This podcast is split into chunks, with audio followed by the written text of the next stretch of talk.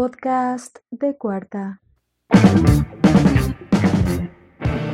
El podcast de cuarta. Bienvenidos amigos, un episodio más. Creo que es el 19. Este tarde, no, tarde noche lluviosa en la Ciudad de México. Eh, ¿Cómo están amigos? Bienvenidos una vez más. ¿Qué onda? ¿Cómo estamos? Buenas noches. Pues aquí llegando, ya sabes, este, disculpen la demora. Yo sé que estamos grabando más, más tarde esto de lo normal. no, pues este, estuvo ya ahí como varios inconvenientes de la luz y todo esto con la lluvia fuerte que hubo hoy en la Ciudad de México. Eh, tranquilo. ¿Es época de lluvias ya? O sea, ya de ya, ya para acabar o ya para para acaba de empezar, no sé. Ya me perdí con esto del. Es que en la Ciudad de México está bien raro. Supone que el temporada de lluvias empieza en mayo y acaba en agosto. Pero aquí en la Ciudad de México, como que lo bueno está viniendo apenas ahorita en agosto. Ajá. ¿A ustedes les gustan esos climas o la neta no? A mí sí, pero me dan un poco de alergia. De hecho, soy un poquito mormado. Sí. y, pero sí, sí me gustan. Y este. O sea, lo prefieres a un día soleado, güey. Sí, sí, mucho más. Ah, eres de los míos. ¿Tú, Eder? Viste que sí me gustan. Porque es como para estar en casita y todo, ¿no? Pero ahorita con la pandemia es como que. Pues no, hay de otra, güey. No hay de otra. sí, como que no, no hay cambio.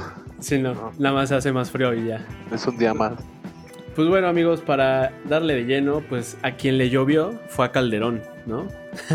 chan, chan, chan. Eh, la verdad es que yo vi algunas cosas ahí sobre el tema que trae Andrés Manuel con Calderón, digo, esta guerra que traen desde el 2006, me parece. Entonces, pues bueno, creo que apenas están retomando esto, que se me hace una tontería, pero eh, me gustaría que ustedes me platicaran más sobre esto y sobre todo pues a nuestra, nuestra querida audiencia. Pues mira, este tema de, Andrés Manuel y Calderón no es algo nuevo. Ha sido su, su tema de, de aún campaña del presidente, el atacar a, Calderón. Eh, aquí lo extraño es que se, se brincó un sexenio. Está echando la culpa, está echando la culpa a muchas cosas a, no al sexenio anterior de Peñanito, sino al de Calderón. Entonces sí está medio medio raro para empezar ese, ese asunto. Y más con toda esta ola que hay ahorita de los soya y todo el, lo que están sacando del gobierno de Peña Es increíble que se siga enfocando demasiado en, en Felipe Calderón. Sí, yo lo veo más ahorita más, pues, como estrategia política porque pues vienen elecciones y hay que chingarse al PRI, hay que chingarse al PAN y pues bueno, ¿no? Que Morena pues salga, ¿no? bueno, ahorita ya platicaremos de lo de los Oya, pero también se me hace eso parte como de, todo esto, ¿no? Pues sí, yo creo que hay algo raro en este tema, como dice Eder, de que se brincó un, un sexenio. Y. Pues. Creo que le ha servido muy bien como parte de su campaña política atacar al sexenio de Felipe Calderón eh, Felipe, Felipe, Calderón también dice, oye, pues es que eh, me está atacando porque tengo, tengo un partido que está a punto de nacer que va a ser un rival para él. Pero la verdad es que creo que el más beneficiado de todo esto es Andrés Manuel. Eh, es el, la 4T, claro. Y pues han sido oídos, dichos y diretes de, no, pues tu narcogobierno, no, pues tú perdonaste al, al chavito este, no, pues tú saludaste a la mamá del Chapo y todo esto. Entonces, pues le funciona bastante bien el, discurso. Eh, creo que sí tiene bastante cola que le, piden, que le pisen este eh, Felipe Calderón. Y pues vamos a ver cómo avanza con el tema de Genaro García, que está ahí con un proceso legal en Estados Unidos, ¿no? Exactamente. Ajá. Aquí este, sí está. Sí sido una estrategia política muy cañón de, de Andrés Manuel, porque eh, si vemos un poco el panorama, ¿quién puede ser como el rival más fuerte de Morena para las próximas elecciones? El PRI no, o sea, el PRI de ah. plano sí no tiene ni pie ni cabeza ahorita. Si el rival más fuerte pues, podría ser el PAN y esta coalición PAN-PRD. Y pues sí, es un, es un canto directo, ¿no? Y ahorita con lo de los Oya, pues sí también está quemando ahí una carta súper buena tirarle caca ahorita al PRI. Mejor no directamente a Manuel. Pero pues sí, o sea, ha estado metiendo sus encuestas otra vez. Entonces, pues, pues vemos muy complicado que, que esto se tenga un giro importante en el 2021, la verdad. Entonces Andrés Manuel le urge que todo esto, lo de los Oya, lo de este, todos estos temas que traen, se acaben en este año. ¿Para qué? Para que llegar con todo a las elecciones de 2021. Supongo yo. Quiero pensar. Mira, eh, que, no, dudo que acabe en el 2021, porque todavía hay mucha cola de sacar. Hay mucho de donde aprovechar el tema de los Oya y este canto con, con Felipe Calderón. Que aquí, más que tirarle a. Bueno, sí, tirarle a Felipe Calderón, pero le tira a Felipe Calderón con el PAN. No le tira a, a Margarita Zavala con su partido y Felipe Calderón. Porque sabe que al final de cuentas pues, no es contendiente. Ajá, sí, sí, no, no lo es. Sí, pero yo creo que vamos a. De aquí en adelante vamos a seguir viendo ese tipo de historias y de discursos, peleas y todo esto, porque van a preparar el camino, eh, van a preparar la campaña. Ya vimos, bueno, un poquito más adelante vamos a hablar de lo del Mare Delgado, pero ya están preparando todo el camino para lo que va a ser la nueva eh, elección de este año que viene. Eh, veo fuerte a la 4T para el año que entra. Eh, por ahí también eh, quería mencionarles algo. Ayer, el día de ayer, viernes, eh, viernes 14, esta chava, bueno, esta señora Patricia Armendáriz, que es este participante de Shark Tank México, que abiertamente pues apoya a la 4T, lanzó una encuesta pues abierta en Twitter para ver cómo por qué partido votarían en 2021. Y sorpresa, sorpresa fue que muchos están diciendo que el PAN. Digo, no sé si hay bots o no, lo que quieras y todo esto. Pero pues es una cuenta en la que mayormente tiene seguidores eh, de Morena.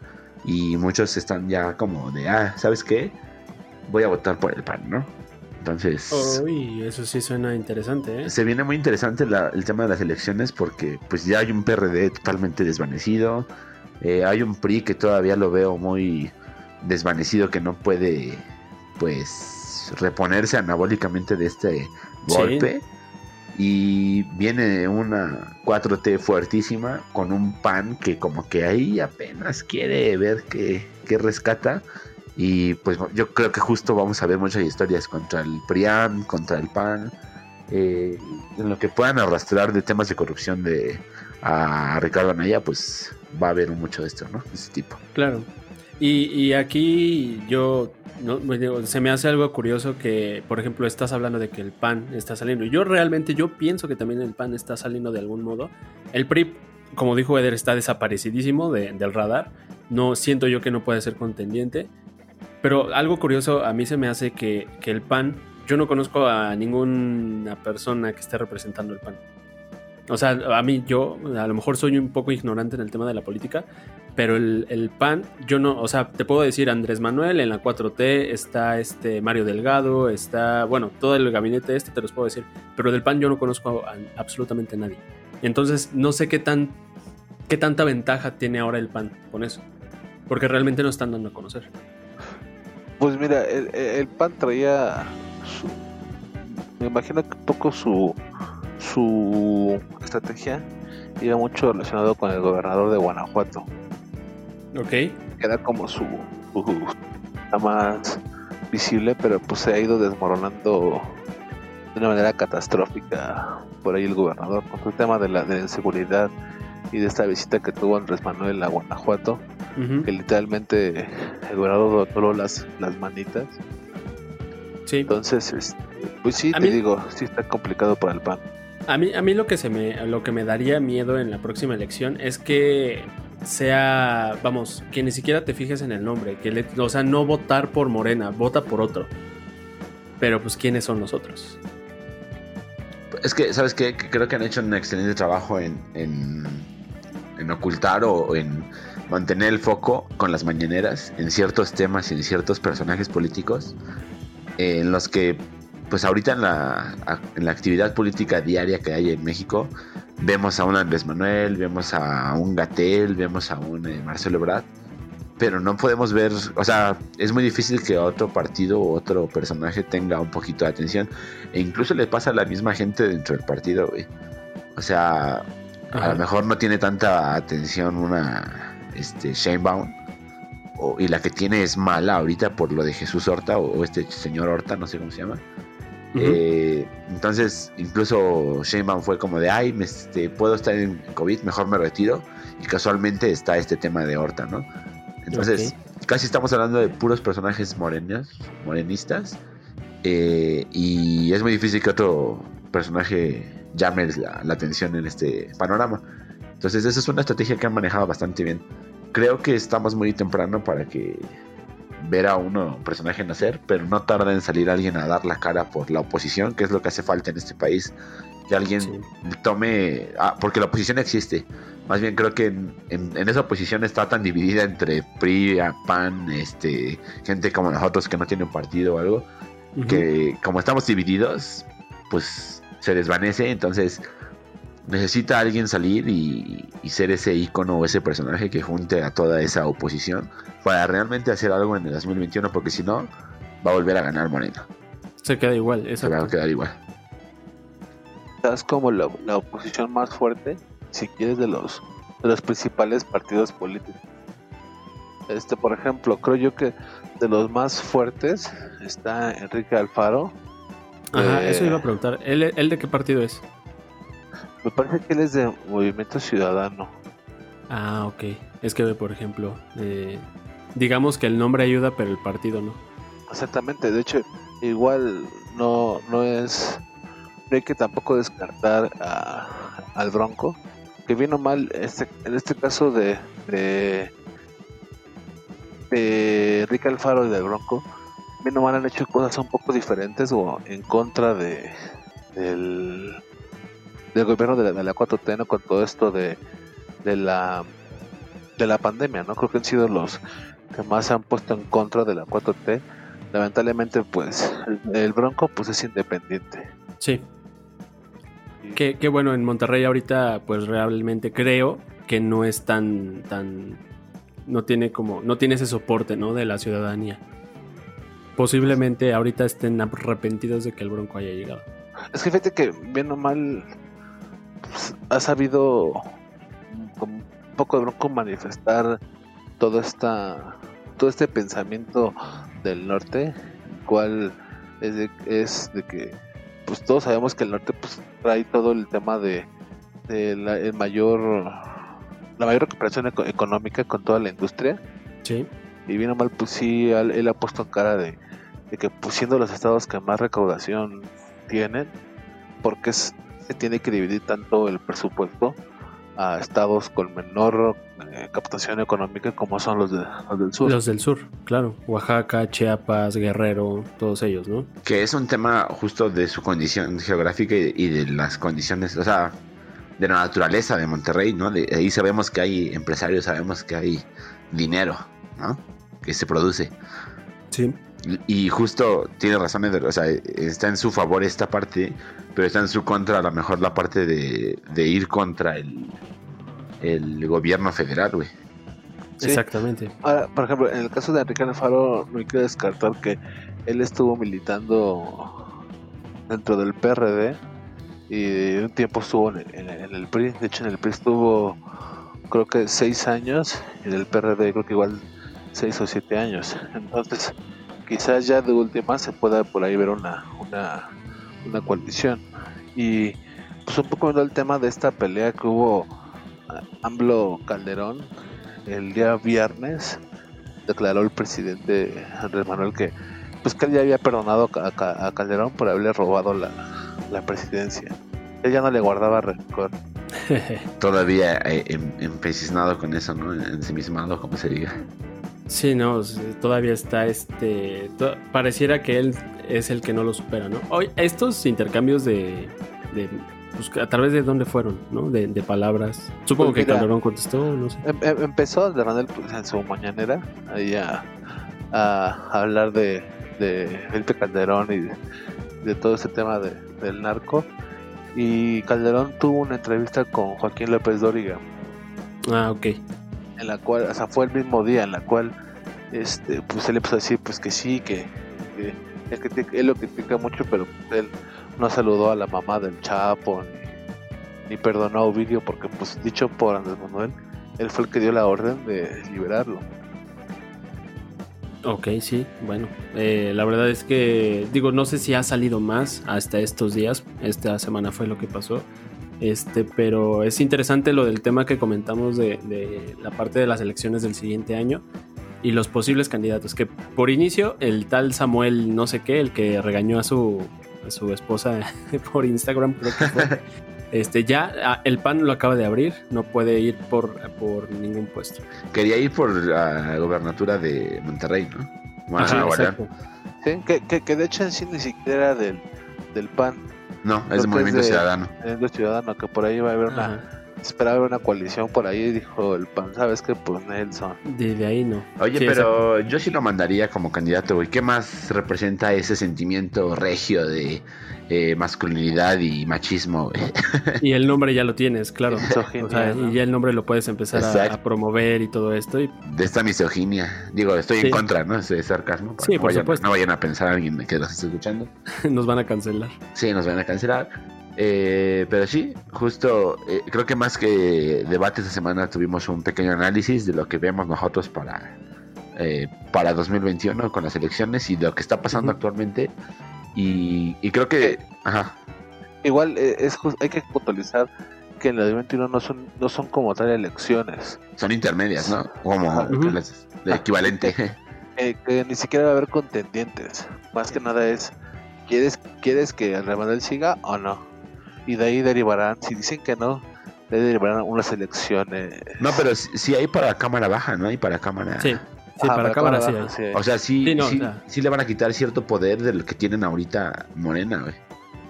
Entonces, O sea, sería que- ya la oposición. Porque ahorita toda la Cámara de Diputados, lo que diga el presidente, sí, señor. Ajá. Sí se hace. O sea, lo que viene en el 2021 es más que eh, votar por un personaje de oposición, es votar por un, un contrapeso político que sea algún partido que ahorita nadie representa.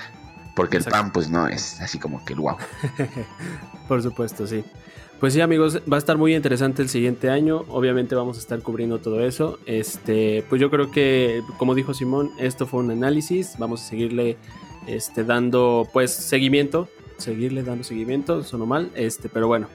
Vámonos con las nacionales. Las nacionales de cuarta. Pues las nacionales realmente hubo bastante movimiento esta semana. Eh, empezando por lo importante, ¿no? Empezando por el tema del COVID. eh, se anunció que Argentina y México van a trabajar juntos para eh, crear el tema de la, de la vacuna junto con AstraZeneca. Obviamente no es una vacuna que todavía ya haya superado la fase 3, este, pero bueno. Aquí lo sorprendente y lo que sí es bueno, que bueno, pero lo sorprendente es la parte que comentábamos ayer en la planeación, ¿no? En, la parte de, que Slim está muy metido ahí a través de su fundación. Este, para él fue el que dio la orden de que ya vamos a hacerlo. Este, se están perdiendo muchas vidas. Y aquí lo que, qué bueno, ¿no? O sea, realmente qué, qué bien que Argentina y México están van a trabajar juntos para producir la vacuna una vez que AstraZeneca la tenga lista. Pero aquí lo sorprendente es el tema de que muchas personas que estaban en contra de Slim, que es, digo, es 4T al fin y al cabo, eh, ahorita están apoyando, dan casi casi las gracias a Slim por todo esto, ¿no? Sí, mira, el tema con Slim está, está, muy, raro. Obviamente pues, nadie, quiere estar en contra de uno de los hombres más ricos del mundo, para empezar. Por ahí al principio de sección tuvo muchas, muchos piques Andrés Manuel y Carlos Slim. De hecho, por ahí Carlos Slim le decía que, ok, si no, si no quieres hacer el aeropuerto de Texcoco, véndemelo, yo lo termino. Y a lo cual Andrés Manuel dijo, no, sabes que no, no va. Y ahora, ¿quién, si analizamos un poco todo lo que dice Andrés Manuel, dime aquí en México, ¿cuál es el, el referente o el pináculo del neoliberalismo? Pues Carlitos. Carlos. Slim. Sí. El Entonces, tío Carlos. A- aquí, aquí la, la realidad de todas esas negociaciones de la, de la vacuna, pues en sí fue, fue este Carlos Slim el que soltó la carta y dijo, vale, ¿saben qué chavos? Pues no se, no, no, no se están aplicando. Yo pues invierto, ponen las vacunas y yo me pongo a fabricarlas.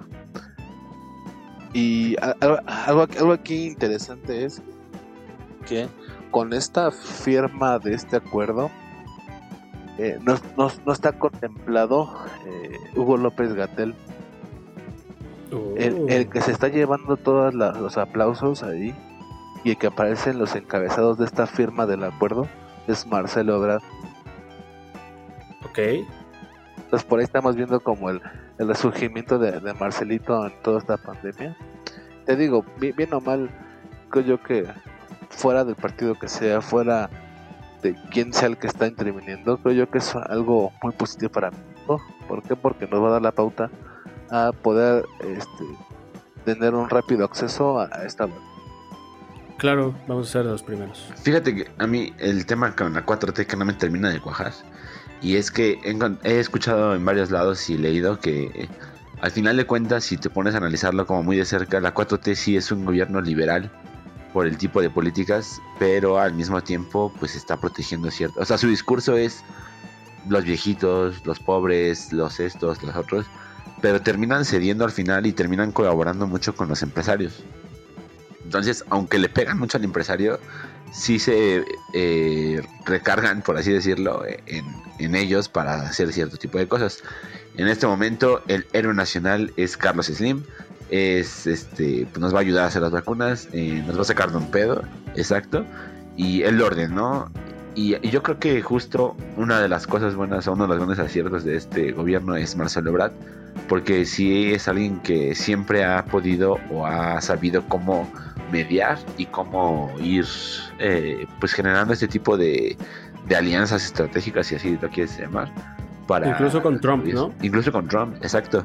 O sea, eh, yo pensaba eh, justo al principio de, de todo esto que Ebrard iba a ser el secretario de gobierno, de gobernación, ¿no?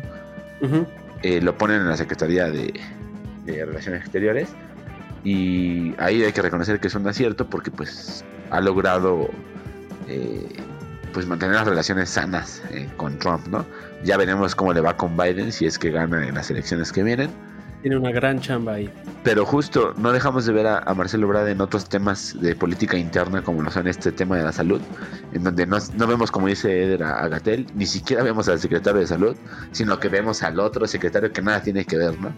Exacto. Entonces es la iniciativa privada AstraZeneca, un personaje que ya conocemos todos, que es Carlos Slim, y eh, una parte del gobierno federal que eh, no quieren dar tanto a lucir porque pues no va con su discurso de, de los pobres primero y de todo esto.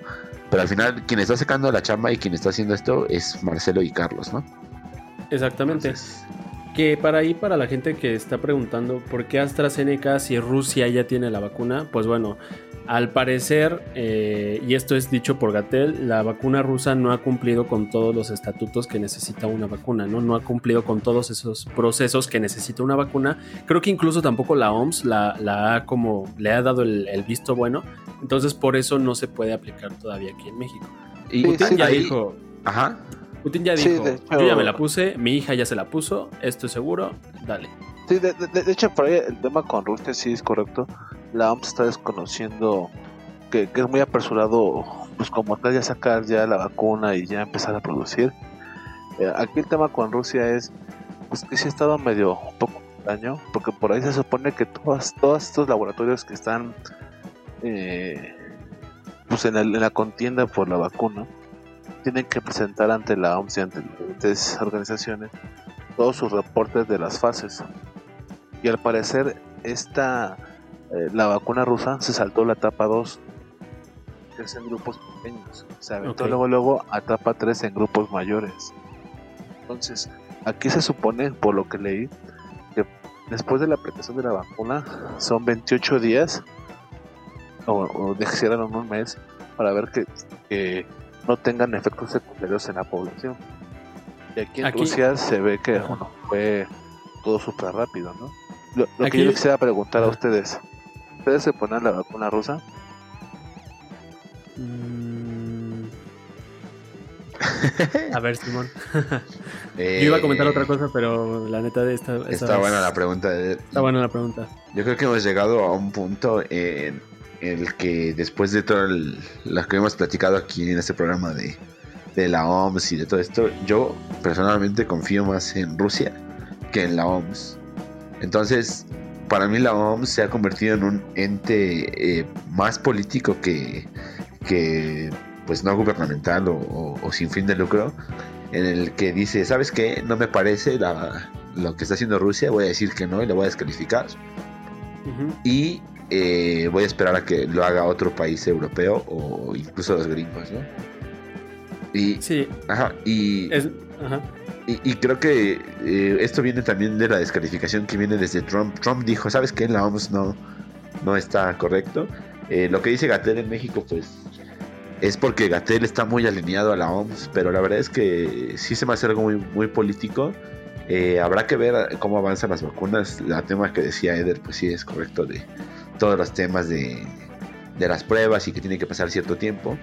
Pero realmente vamos a ver en un- unas en esta semana o la siguiente semana si realmente esta aplicación de vacuna está teniendo un éxito o no. Exacto. Y eso es algo que yo iba a comentar ahorita. O sea, antes de que hiciera la pregunta, es justamente lo que iba a comentar. ¿Qué credibilidad, credibil- credibilidad tiene la OMS ahorita? Pues si ya fue descalificada por el gobierno ruso, por el gobierno gringo, por incluso por alguna otra organización, si tú quieres. Eh, pues yo creo que precisamente esto es algo más que de salud pública, ya es algo más político. Entonces, si ya le retiraron los apoyos varios países, que el principal obviamente fue Estados Unidos, pues ahorita, como dijo, dice Simón, estamos confiando más en, la- en el sector privado que en la propia OMS. Exacto. Y aparte, estás confiando más en un gobierno que, bueno, para mí también esto es una contienda, no sé por qué se me hace como una mini guerra fría, es la contienda a la vacuna del COVID, güey. Sí. O sea, entre rusos y gringos. Entonces, realmente yo creo que incluso si, si Estados Unidos encuentra la vacuna, también se va a pasar por los tanates, güey, la, la opinión de la OMS, güey. Precisamente porque ya no es algo que en lo que la gente ya confíe. Sí, es algo que platicamos en, perdón, eh, que platicamos en algún momento que la OMS ya no tenía esa autoridad porque perdió esa autoridad al momento de perder el control de la pandemia, ¿no? Exacto. Ujú. Pues sí, eh, entonces respondiendo a nada más- pregunta, yo creo que sí, sí. Aquí sé que contextualizar que esta vacuna rusa no, no se ha planeado que llegue aquí a México. Son pocos países latinoamericanos los que tendrían acceso a esta, a esta vacuna. México está descartado. Pero justo lo que decía, si en un mes o dos meses ah, Rusia anuncia, oye, ¿sabes qué? Yo ya, mis casos ya son 50% menos porque apliqué la vacuna. Entonces otros países van a decir, oye, me mintió la OMS, si es segura o si la están aplicando, hay que aplicarla nosotros, ¿no? Porque aparte... Puede ser el fin de la pues, OMS ahí. será el fin de la OMS, exactamente. Hay un tema con la OMS que a mí no me termina de convencer, porque incluso he visto noticias, y es lo que algo que quería tocar ahorita el tema con Eder.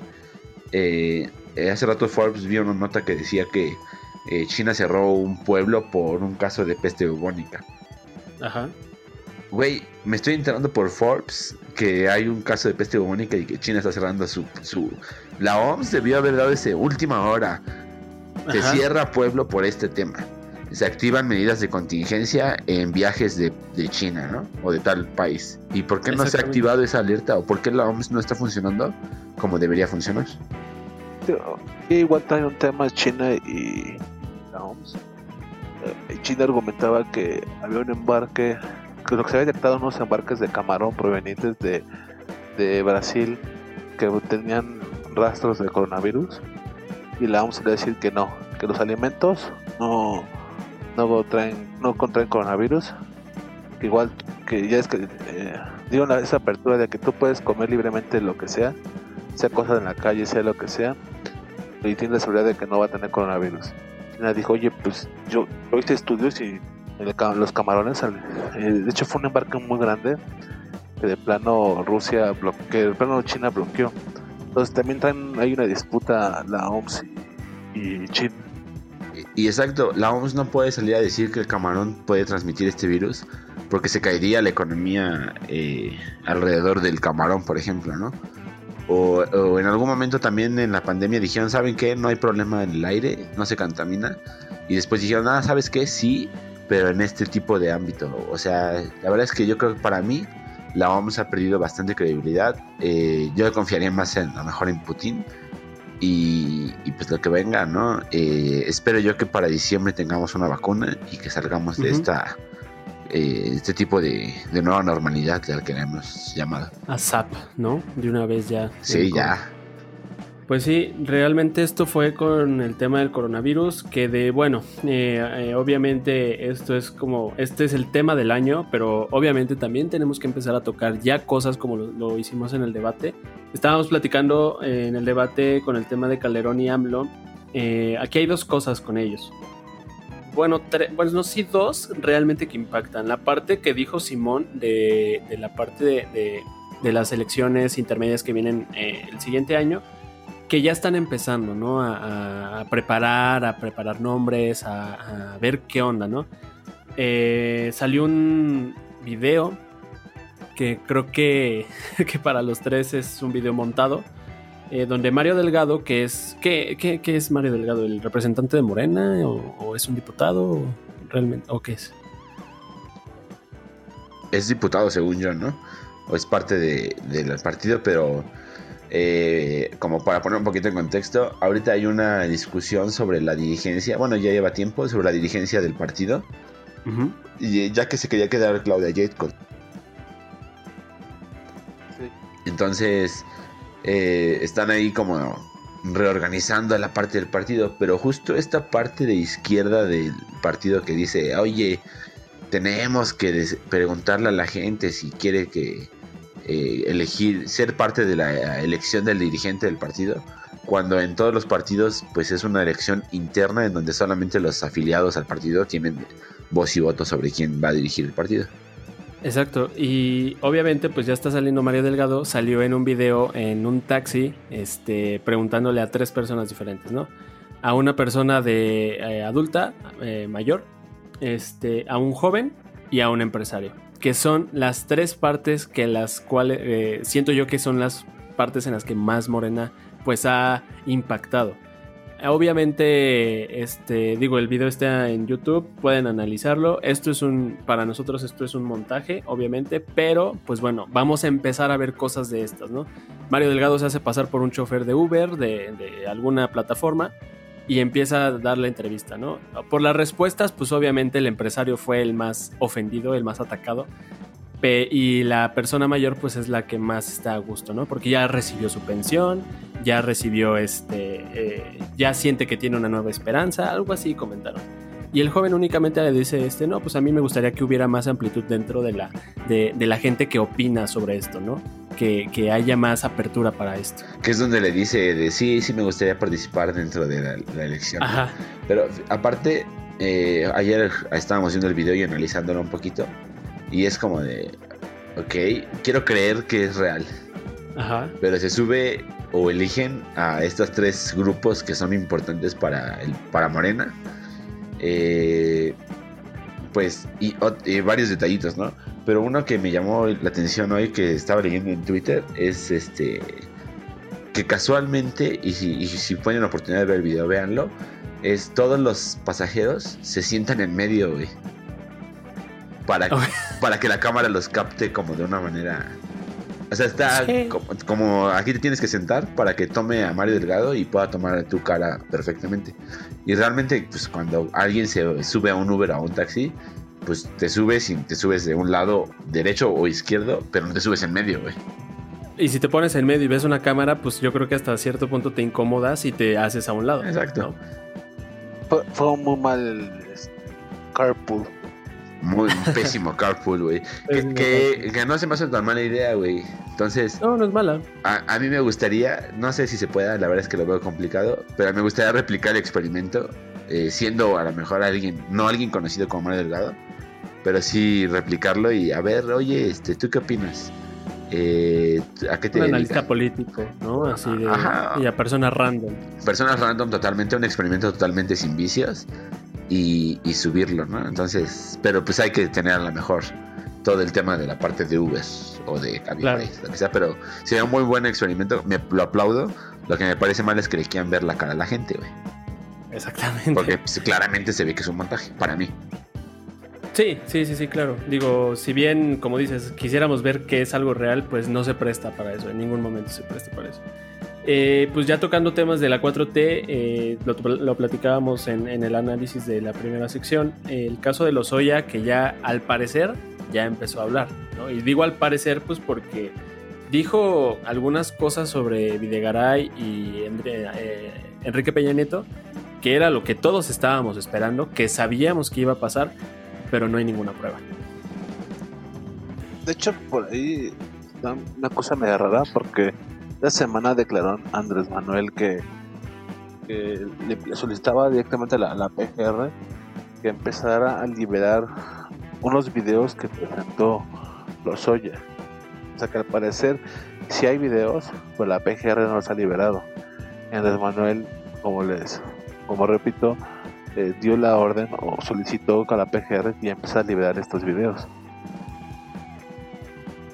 Sí, al parecer sí hay pruebas y todo esto, pero no nos han bajado a nosotros. Entonces, eh, creo yo que si ya van a hacer este show espectáculo donde van a decir, ay, fulanito soltó la sopa y va a ser esto y va a ser el otro, eh, ya deberían como transparentar un poquito más el proceso y mostrarnos a todos las, la cara de la soya de un video o, o que él vaya de propia eh, pues presencial a denunciar a, a Peña y a, y a, Videgaray y que presente las, las pruebas, ¿no? Creo que hasta ahorita parece ser como algo pues montado, armado, armado. Ajá.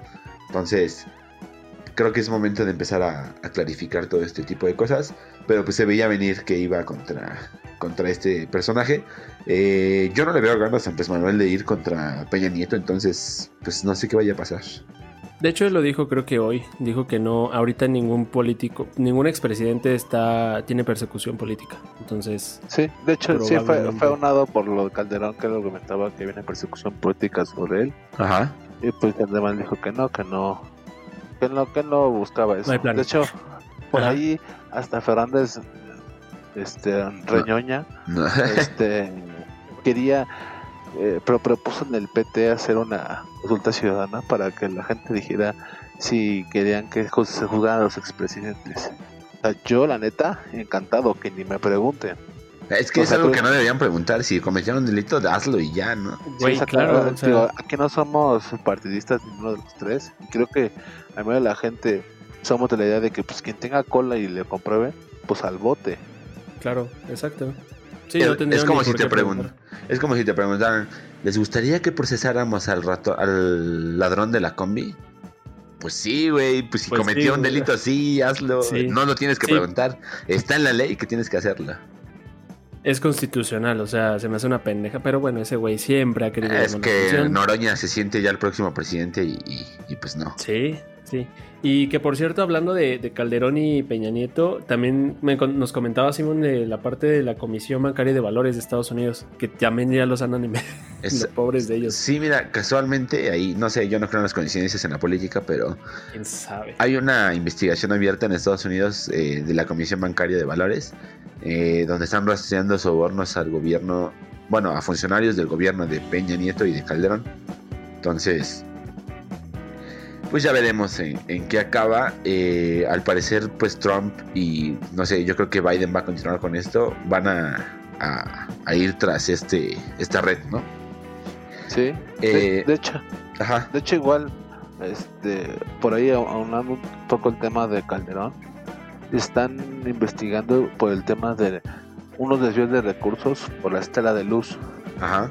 Uh -huh. De hecho, por ahí eh, el tribunal acaba de ordenar apenas hace dos días devolver 447 millones de pesos por irregularidades en la estela de luz o por sobreprecio.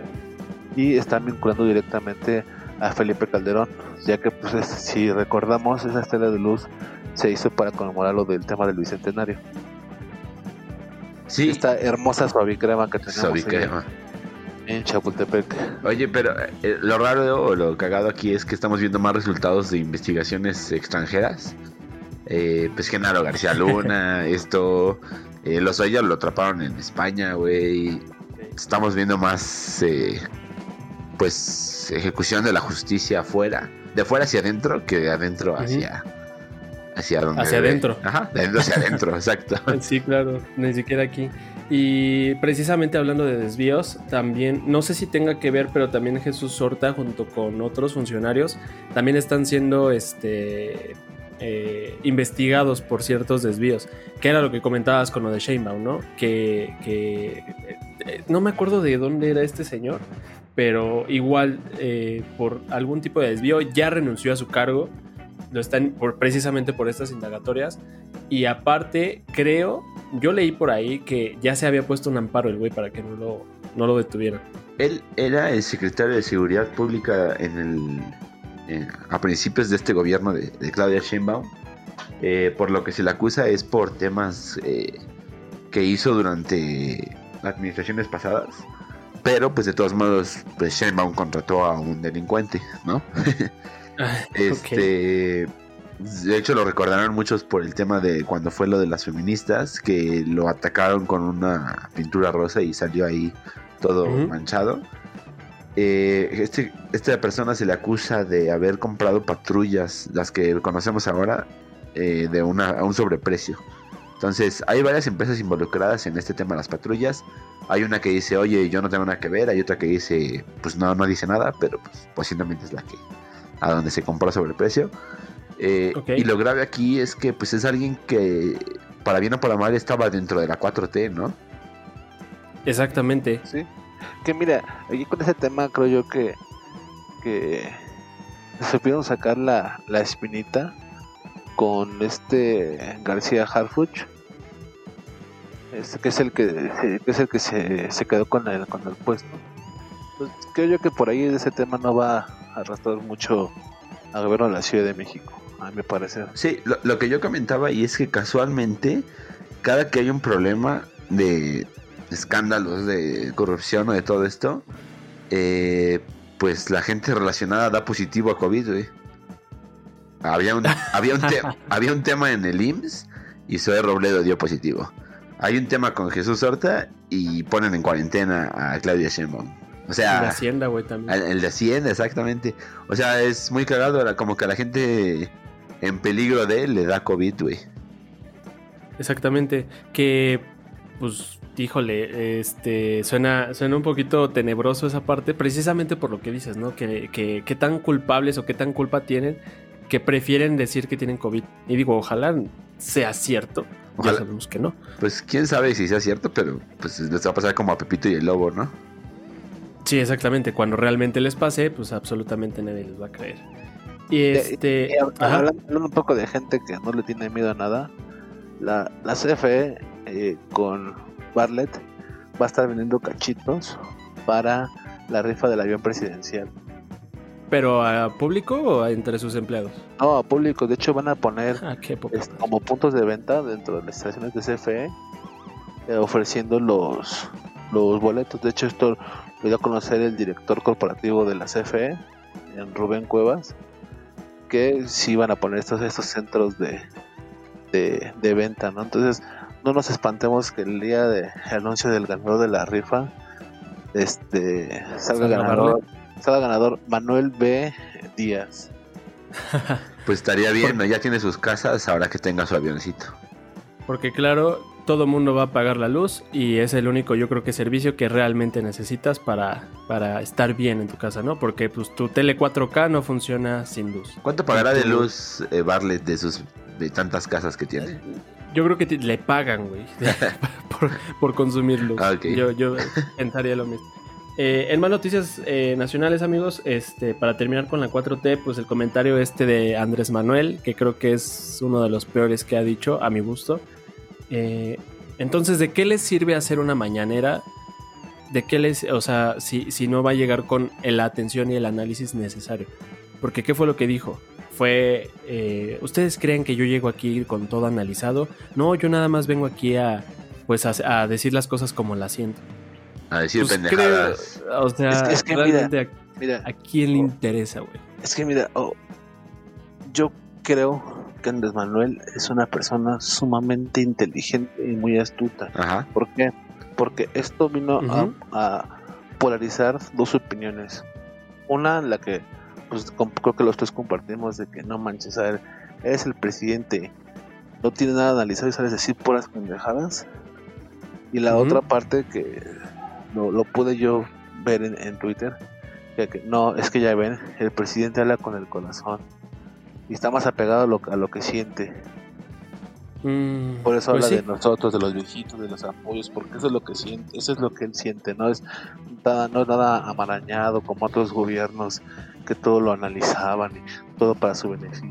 Pero es que, ¿sabes? Eso es algo muy chairo, perdón, de, de, de cómo defender a Andrés Manuel. Pero este de comentario deriva de, de haber llamado narco gobierno al gobierno de Felipe Calderón. Y pues no puede salir a decirnos que nada más sale a decir pendejadas en su mañanera, güey. Pues para decir pendejadas aquí estamos nosotros tres, güey. Obviamente. Está, hay un chingo de gente en Twitter, en redes, en podcast, en todos lados, saliendo a decir cosas sin analizar, como para que salga este güey y me diga que es el güey que él le- también hace lo mismo. que, que hace lo mismo y que aparte es el güey que elegimos como líder de esta nación, güey. O sea, ah, Y, a- y aparte, o sea, a mí me estás dando la pauta, entonces si te sale del corazón, entonces el güey está actuando sin, sin prejuicio y está actuando pues con sus ideas y con su egocentrismo. No está viendo las cosas de una parte analítica, que es lo que se espera, antes de juzgar, güey, pues antes, de, eh, como, vamos, como se trata en los juzgados, pues eres, cul- eres este... ¿Cómo se dice? No eres culpable hasta que se demuestre lo contrario. Entonces, él no, él ataca, él dice. ¿Por qué? Porque así lo siente. ajá, Eso está mal. está mal. Y aparte, eh, bueno, viene otro tema que habíamos tomado la semana pasada y que vamos a retomar esta semana, que es el tema de las escuelas privadas. Si no estás analizando entonces lo que está pasando en tu país y nada más sales a decir cosas por decirlas como no usen cubrebocas o, o no salgan a la calle o sí salgan o hagan esto o hagan el otro. Entonces, ¿en qué momento viene el análisis? Porque vienes a decir que hay un problema con las escuelas privadas que ya no va a tener dinero porque pues mucha gente va a tomar las clases en su casa y por medio del gobierno, ¿no? Entonces, ¿dónde viene esa preocupación, ese análisis de parte del presidente, no?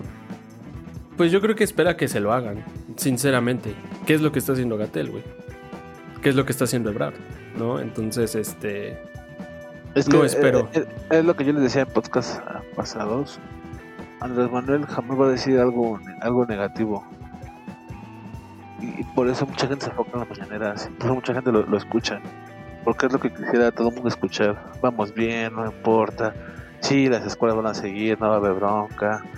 Va a ser, va a ser de mucha ayuda para los jóvenes, etc, etc, etc, ¿no? Pero hay Ya que es- ponernos a pensar y analizar que también hay maestros que trabajan en escuelas privadas, güey. O que hay maestros, por ejemplo, nosotros lo sabemos de la universidad a donde íbamos, que trabajan en, el, en una UNAM o trabajan en una, pues, este, escuela de gobierno, pero que porque el, el, pues el pago que les dan no es suficiente, tienen que trabajar aparte en una escuela privada. O sea, muchos de esos maestros alternan entre dos escuelas, güey. Y, y estas escuelas privadas precisamente son las que ahorita ya se están yendo a la quiebra y empiezan a cerrar. Y pues, ¿qué crees? Que esto genera desempleo, genera no educación. Yo esperaría un análisis de, de eso, ¿no? Del Exacto, presidente. de qué vamos a Al hacer. menos del presidente. Pues de qué vamos a hacer, qué procede, Eh, les damos un apoyo, eh, eh, les condonamos impuestos a las escuelas privadas, eh, no sé, Algo, al- un plus para los que estudian en escuelas Sí. privadas, algo. De hecho, de hecho aquí hay un tema, un tema muy complicado es que ya cerca del 25% de las escuelas privadas a nivel nacional están cerca de la quiebra o ya están dadas en quiebra. Puta, Entonces, eso sí es un dato. Lo que es, lo que es, lo que se dice de que la SEP no actuó de manera correcta. Tan sencillo es, ¿sabes qué escuela privada? Pues hay- hay que ver un financiamiento. Sea, mantén a tus estudiantes, Ajá. bájales la, un poco la, cu- la cuota a los padres para que no tengan que verse en la obligación de sacar a sus hijos. Digo que, que se está conciliando es un descuento del 4% de las Puta, qué colegiaturas. ofertón. Pero no sé, ahí está difícil, ¿no? Pero ¿cómo le das un plus a esa gente, no? De, mal- de la manera pública, de las escuelas públicas, se va a ver mal, güey. Pues, O sea, de parte de las escuelas públicas, el hecho de que tú le des un apoyo a una escuela privada se va a ver mal. ¿Por qué? Porque, porque si yo soy parte del gobierno, no me das el apoyo, porque se ha visto que no tienen el apoyo, ¿por qué le vas a dar un apoyo a la escuela? Por- privada? porque eh, eso estamos en una época en la cual privada, no privada, seas lo que seas, está afectando de una manera increíble. estás hablando de cuestiones de educación. O sea, no puedes parar todo y decir, ah, pues no hay pedo, los que no irse a escuelas privadas, vénganse aquí a las escuelas públicas. Ahora, esto va a tener unas consecuencias ahorita, sino después, porque va a haber un incremento en alumnos en escuelas eh, públicas. Ahorita, porque pues no hay problema, porque van a tomar las clases por televisión. Pero deja que, que empiece el otro año, no va a tener ni siquiera los niños lugares en las escuelas, o los van a mandar a. Si yo vivo en X zona, yo vivo aquí en Iztapalapa, lo van a mandar a, a Milpalta a, a los niños, a- porque fue la que les Sí. tocó, la que menos gente había. Entonces te digo, sí es un tema pues, muy importante que no se va a resentir ahorita, sino muy posiblemente el siguiente año. Pero a lo mejor entonces, eh, ¿tú crees que una buena idea sería un subsidio para, eh, no sé, pago 5 mil pesos de colegiatura de mi escuela, que la mitad la pague el papá y la mitad la pague el gobierno? ¿Sería una buena ser, solución? Mira, mira, creo yo, yo como padre de un hijo que apenas va a entrar a la escuela, Ajá. la solución para mí sería, pues la neta ya chingó a su madre este año.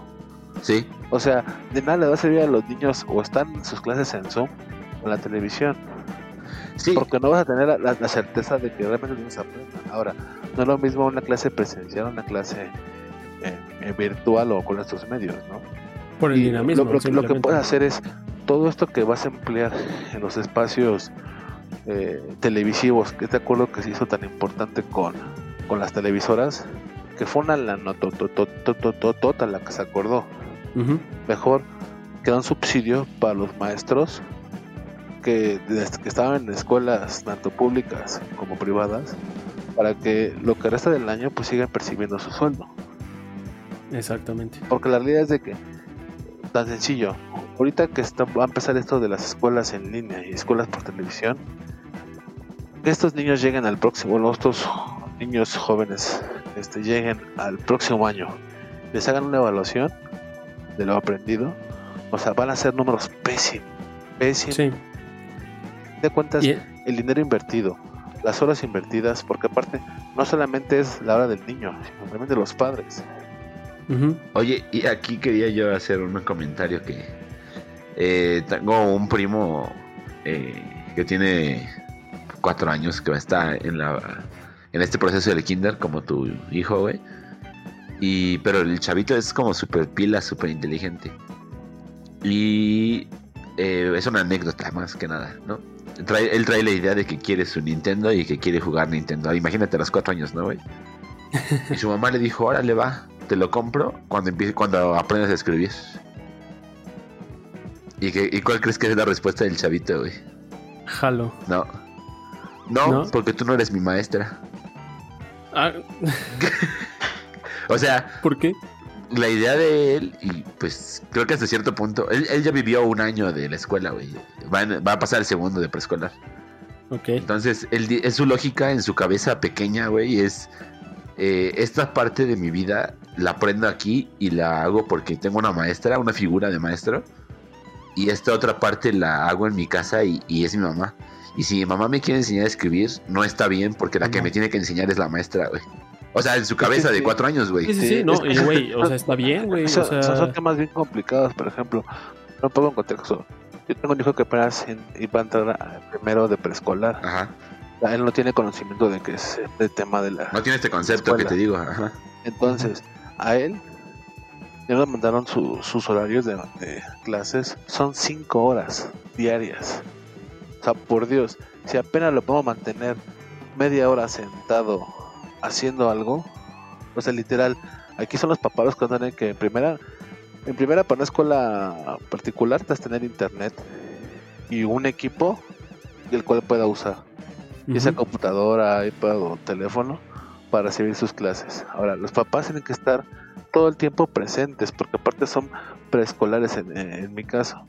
Siempre que estar acompañado de un adulto. Y por ejemplo, mi esposa está cerca de dar a luz.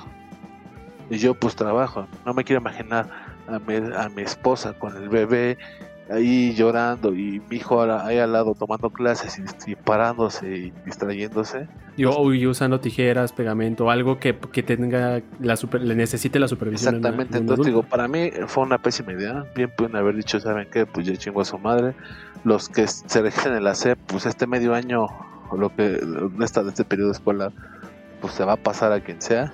Ya el siguiente año nos recuperamos, pero sí, papás, pues procuren enseñarles esto en, est- en estos cinco meses que quedan del año. ¿no? Y ahí ya es compromiso de cada quien, güey.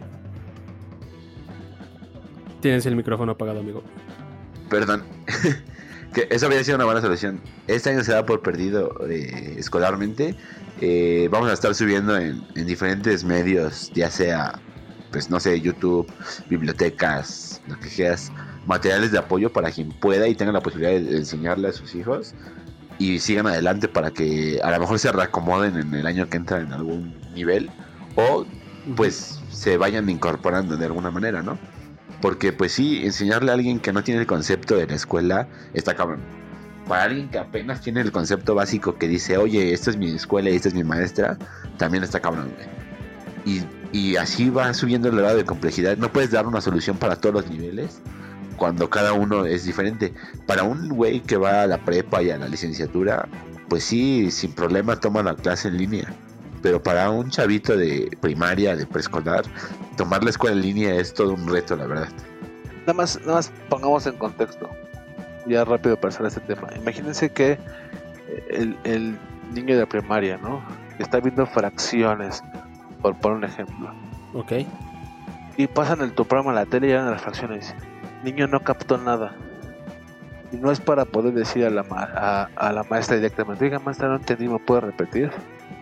Es, o la captaste o ya valió. Y ahora, no sabemos también la contraparte de los padres. O sea, sí. no sabemos en nivel de escolaridad o simplemente se te olvidan las, se te olvidan las cosas.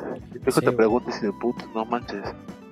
Pues te pasaste una hora sentado hablando de ese tema de las fracciones. No, sigues con la duda, no te sirvió de nada.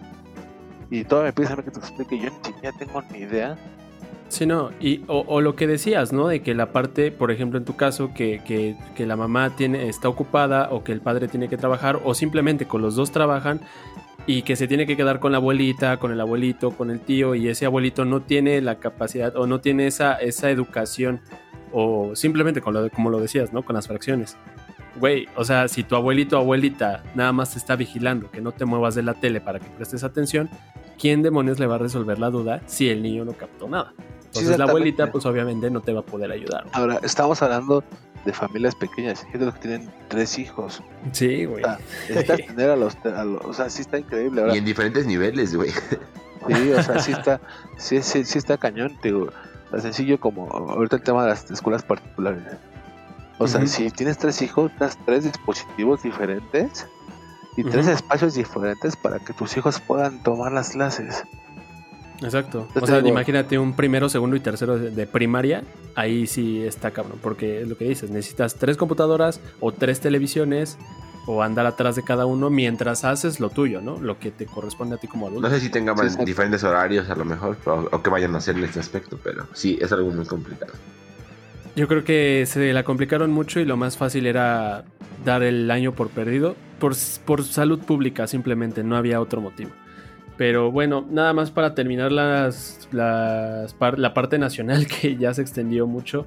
Este, pues nada más, el, también por temas del COVID quiero pensar, eh, los, los almacenes de Sears, esta tienda, ¿es- ¿son de Slim? Sí, ¿verdad? Eh, en México sí tiene que ver con Slim. Ajá. Ah, bueno, pues sus almacenes están sirviendo pues como almacenes de Amazon. Entonces Amazon está atiborrado de mercancía en todo el país. Dios, Entonces- Dios salve a Amazon. Amazon Dios salve a. Amazon. Amazon que nos entrega y nos mantiene al día. Pues sí, nada más ese era un dato que, que probablemente pueda iniciar una conversación en su próxima reunión. Oye, y Pero también como dato de los que salieron hoy, Ajá. Yo creo que ya nos vamos a dar una repasada rápida a la internacional. Pero regresó el hijo de Andrés Manuel a, eh, a las cámaras. eh, eh, fue en trending topic el día de hoy. Porque estuvo en el hospedado en el Princess en, en Acapulco, güey. Ay, qué fresa, güey. Eh, Exacto, para empezar. ¿Y dónde está dónde quedó autorizar la, autor- la austeridad? Y segundo, eh, sin ningún tipo de precaución de cubrebocas y nada, ¿no? Entonces, Ay, pues soy hijo de papi, güey. ¿Cómo crees que me voy a poner? va de nuevo, ¿no? Otra vez con los niños, ¿no? ¿Cuál es el chocoflan o el El otro? ¿Neta? Sí, el chocoflan. Yo pensé que es uno de los adultos. No, el chocoflan. O sea, imagínate un chavito de 11 años Sí, en, el, en el Princess en Acapulco, pero bueno. Bendita austeridad. Bendita austeridad y bendita 4T. Exacto. Vámonos a las internacionales, amigos. Internacionales de cuarta. Pues rápidamente, para no llevarnos tanto tiempo con esta parte internacional, eh, Joe Biden ya por fin eh, eligió a la que va a ser o la que sería su vicepresidenta, una mujer. Eh, no lo digo en connotación este, racista, ni negativa, ni, ni, ni misógina, porque se escuchó probablemente. La verdad que bueno, ya tenía tiempo que no Qué escuchaba bueno que se escuchó así o qué bueno que... No, yo, yo- no, qué bueno que salió el látigo. Probablemente no fueron las palabras correctas, pero sí es Kamala Harris, se llama. Este, Kamala Harris es, este, va sería la, la vicepresidenta de los Estados Unidos en, en las próxima, en, el, en la próxima administración, en caso de que Joe Biden gane. Y pues bueno, a mí lo que me asusta, primeramente con ella, es que es una persona anti-Temec. Sí, es una persona, lo que dicen anti-Temec. eh, sería la primera presidenta, vicepresidenta de la historia de Estados Unidos. Ajá. Eh, tiene pues una fuerte relación con el voto afroamericano y con latino. Entonces eh, le llaman esto compañero de fórmula de cómo van a competir. Bastante buena elección por lo que parece ser porque va a jalar un montón de gente. Pero pues a ver, viene en temas de política internacional difícil para México, donde habrá que subsanar de ahí algunas heridas, ¿no? El Marcelo We Trust. y Marcelo We Trust. Y pues yo ya veo bastante, yo ya veía fuerte a Biden, pero con esta dupla con Camila va a ser más fuerte. De hecho, pues Trump anduvo ahí medio nervioso en la semana. Y pues parece que ahí va ya eh, a viento y popa su, su campaña. Sí, de hecho soltó un comentario ahí Trump, que fue obviamente lo primero que tenía que hacer en cuanto eh, se dio la noticia de que Kamala iba a ser la, vicepresidenta. Eh, Trump dijo en su connotación racista, porque eso, esto sí es racismo, en su discurso dijo, esta mujer ni siquiera parece que haya nacido en los Estados Unidos. Entonces para él, una persona gringa, una persona americana necesita, necesi- necesita ser una güerita alta de ojo azul, ¿no? Como supongo yo, su esposa, su hija, su no sé qué sea. O naranja como él.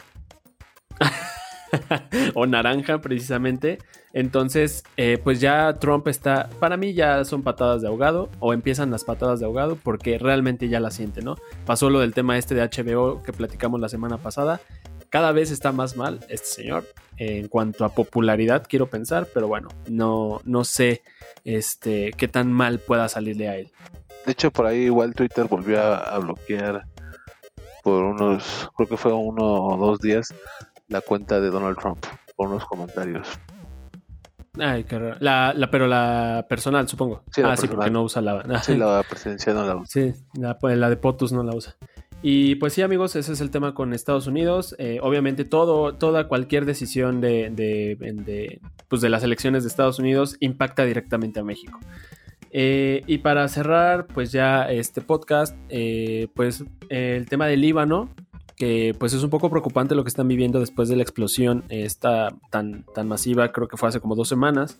Eh, ya la administración, el gobierno renunció, renunció el primer ministro, renunció este, creo que todo igual el gabinete.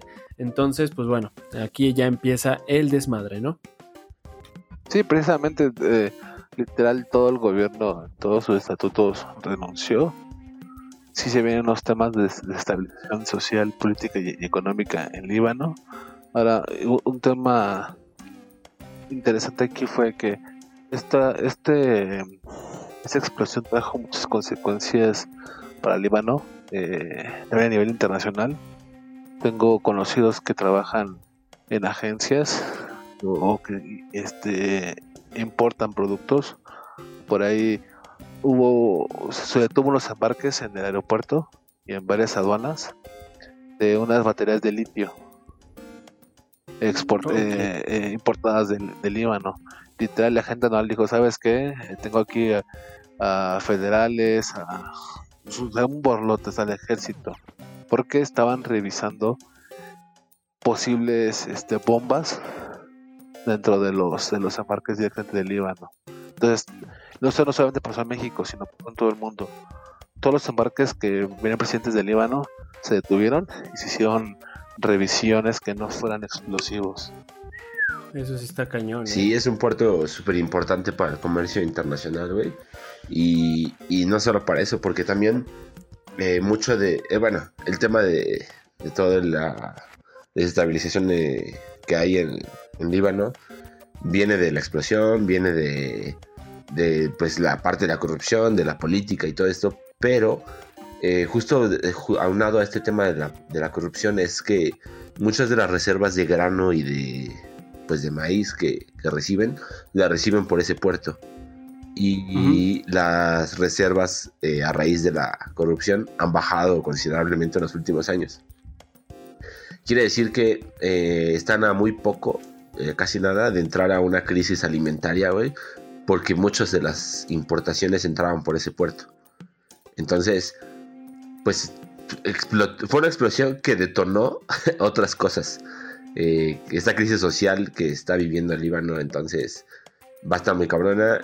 Hablábamos, Eder y yo, no me acuerdo si ayer o en el programa, que pues ya renunció el presidente y le pidió a todo su staff que renunciara. Eh, se van a quedar hasta que se realicen elecciones, pero parecer no es suficiente. Se incluso se hablaba de pues de colgarlo, de linchamientos, ¿no? Entonces está muy, muy duro la crisis que se está viviendo ahorita en Líbano. Sí, exacto, porque pues, sobre todo por lo que dices, no nada más impactó a la ciudad de Beirut, sino está impactando a muchísimas otras ciudades porque es como decías el claro ejemplo, ¿no? Es como aquí si Veracruz sufriera una explosión de ese tamaño y se te cae todo lo que entre por ahí, güey, que es prácticamente todo Europa. Exacto, la diferencia es que aquí somos productores, güey. Entonces, a lo mejor aquí el problema que Ajá. tendríamos es cómo saco este producto de aquí, ¿no? Ni exportas ni importas. Exacto. Y allá es, güey, no producimos maíz, tengo que importarlo a lo mejor de un país como México. ¿Y cómo le hago para que llegue si no se puede, no? Exactamente. Pues sí, vamos a seguir con este tema en futuras emisiones del podcast de cuarta. Este, Eh, yo creo que... Ajá, ibas a comentar algo, amigo. quisiera agregar un- una base a todas las internacionales. El día de, de hoy, bueno, la madrugada que es para la franja de Gaza fue apenas el domingo en la madrugada. Pues diferencia de horario, el ejército de Israel bombardeó la franja de Gaza, lanzó unos, unos proyectiles a esta zona en represalias a unos supuestos este, eh, globos incendiarios que por ahí causaron estragos menores en Israel, pero pues por ahí igual vuelve la atención a la franja de Gaza. Híjole, pues sí, Europa y Europa Oriental más bien ahorita la está pasando mal. Tensión. Tensión política, tensión militar, Social. tensión social, exacto, y tensión de salud pública, ¿no? Pues bueno, eh, un saludo a todas las personas que nos escuchan desde Líbano. Este, pues bueno, amigos, no sé si tengan algo que agregar para cerrar este programa. Eh, yo sí, estamos a escasos días. Yo creo que el martes que vamos a publicar este episodio, eh, el día de mañana, a más tardar más o menos, según las estadísticas, eh, vamos a estar llegando a 60 mil muertos en México, por- de, a Sí. causa del COVID. Entonces, Sí, Sí, exacto. para complementar un poco tu información, este, en la semana México también ya superó el medio millón de casos. exacto. Estamos con 517.714 casos. Pero pues vamos a seguir diciendo cosas sin analizar en las mañaneras. No, se, no usen el cubrebocas y salgan a, sus, a las calles, ¿no? Abrazos. Abrazos y no balazos. No balazos. Exactamente. Exactamente. Pues bueno, amigos, vámonos despidiendo porque esto se está alargando mucho. Nos síganos en las redes sociales, escuchen el próximo Deporte Geek. Este estaremos ahorita eh, graba- eh, publicándolo el, jueves. Ajá. Y pues bueno, también escuchen el especial que tuvimos ahí una platiquilla con por el cumpleaños de Eder. de tragos. Interesante, de tragos. Entonces, pues bueno, amigos, sin más por el momento, vámonos. Bye bye.